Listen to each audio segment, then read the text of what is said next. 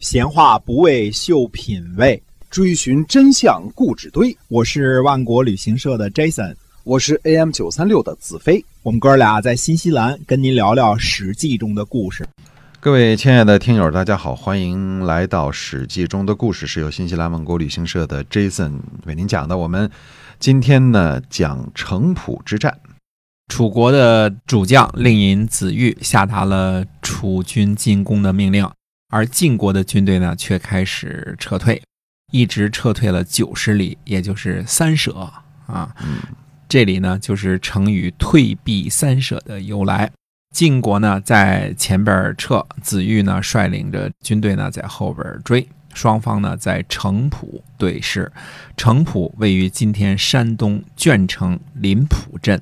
晋国的军旅呢，觉得不可理喻，就责问上边为什么撤退？我们是国君率领的军队，我们撤退，让臣子率领的军队呢占先儿啊，这可是耻辱啊！这次呢，又是就范代为回答。就范说呢，没有楚成王的帮助，晋国不会有今天。说过的话，指当初重耳答应楚成王退避三舍的这个诺言啊，不算数呢，错就在我们方面。退避三舍之后呢，就报答了楚成王的恩情。如果子玉继续进攻，就是楚国缺了礼数，取在对方。军力说呢，说楚国的军队已经很疲惫了，当时用的词叫失劳矣。所谓的失劳矣呢，指的是军队很疲惫的意思。嗯，就范说呢，军队有道义为壮，不讲道理为老，并不是行进的时间长了就一定疲惫。子玉的军队呢，进军了九十里，手下人呢都主张停止进攻，但是子玉呢不肯答应。公元前。六百三十二年夏天的四月初一，同盟国齐国的归附和崔夭率领的齐国军队，和秦小子印率领的秦国军队，以及宋成功率领的宋国军队呢，都到达了城濮。两个超级大国率领各自盟军之间的战役呢，一触即发。楚国的军队呢？北靠山险扎营，晋文公看到后呢，有些忧虑。就范说呢，打仗没什么可怕的，打赢了就会赢得天下诸侯的拥戴。万一打输了，又不是在我们自己国家的地盘上，晋国有山河之险，本土不会有太大的伤害。晋文公问呢，如何对待楚成王的恩惠呢？栾真子说呢，汉水之阳的姬姓诸侯几乎都被楚国消灭了，怎么能为了一点小小的恩惠，忘记了大是大非？不如下定决心打这一仗。晋文公呢，夜里做了一个梦，他梦见呢和楚成王搏斗，楚成王呢伏在地上，一会儿呢又抱住晋文公的脑袋，吸食他的脑髓。醒来之后呢，不免有些惊悚。就范呢，就给他解梦说：“说这可是大大的吉兆啊，表明楚国呢服罪，我们已经用柔软的方式对付楚国了。”就范这梦不知道是真会解还是假会解啊，反正这个忽悠了一下啊。嗯嗯，子玉呢就派斗伯前往晋军请战，说呢，请让我们和国君您的武士游戏，国君您呢手扶着车室观看就好了。子玉我也能一起开开眼。晋文公呢，让栾枝回答说呢，寡君听到您的命令了。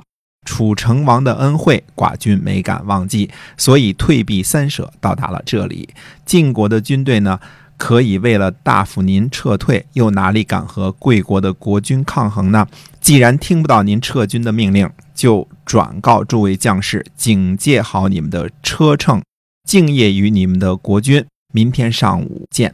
回敬也说，就是明日交战啊，明天上午见。明日上午见。哎，晋国的军队呢有战车七百乘，各种装备齐全。如果按照每辆战车配备七十五人计算啊，三位甲士，七十二名步兵啊，晋军人数呢总共有五万两千五百人，加上齐国、秦国和宋国的援军。楚国方面呢，虽然有陈国和蔡国的联军，但是人数呢应该是少一些。但是也有历史记载说呢，说楚国方面人多一些，就算多一些，但是兵肯定不如晋国联军方面精。因为楚国呢，除了自己的若敖氏六族六百亲兵，西广和太子的军队是生力军之外呢，郑国的援军恐怕战斗力不是很强，就更别提这个陈蔡联军了。晋文公呢，登上有绅士的废墟观看军容，说少长有礼，可以使用。有绅士的废墟呢，位于今天河南陈留东北。这个绅是一个草字头底下一个辛苦的辛，或者说呢是在山东曹县西北。这里呢，距离城濮之战的战场呢，尚有几十公里的距离。有可能啊，晋文公视察这个事情呢，在有申氏废墟视察这个事情呢，可能发生在退避三舍之前。这是个人猜测啊。晋军呢，砍伐了木头以补充兵器。公元前六百三十四年的四月初二，两军正式开战。楚国方面呢，陈蔡两军的联军为右翼，由子上率领。子上呢就是斗伯。左翼由司马子西率领，应该是楚国的西广，也就是楚国的西路军。子玉呢率领着若敖氏的六百亲兵，率领的应该是东宫太子的军队，作为中军。嗯，子玉呢做动员说呢。今天之后就再也没有晋国这么一号了。晋国方面呢，虚陈率领右军对阵陈蔡联军，胡毛和胡衍就范呢率领左军对阵子西率领的军队。晋文公和先轸率领的中军呢对阵子玉。虚臣将虎皮蒙在马上，率先发起了进攻。陈蔡联军不负众望，嗯，一个字儿啊，溃。嗯嗯，溃了。所以。楚军的右翼崩塌，胡毛呢在军中设立了两杆大旗，迷惑敌军。因为只有国军的军中才设有两杆大旗呢。栾枝呢命令士兵呢拉着树枝儿扬起尘土，伪装逃跑。眼熟吧？《三国演义》当中长坂坡的张飞也这样干过。哎，那么楚国的左翼军队呢追击了过来。先轸和细真呢，率领中军公族的军队横向拦腰，向楚军发起了进攻。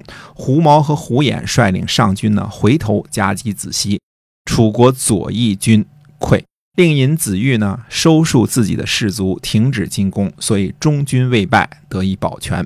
城濮之战呢，本身算是一场决战。如果考虑前期魏国和曹国的战争呢，可以算作一场大的战役。城濮之战以晋国联军大胜而告终，所以呢，这个城濮之战是这样的一个结局哈。嗯嗯，好，今天我们这个城濮之战，哎，我们就跟您讲到这儿，感谢您的收听，我们下期再会，再会。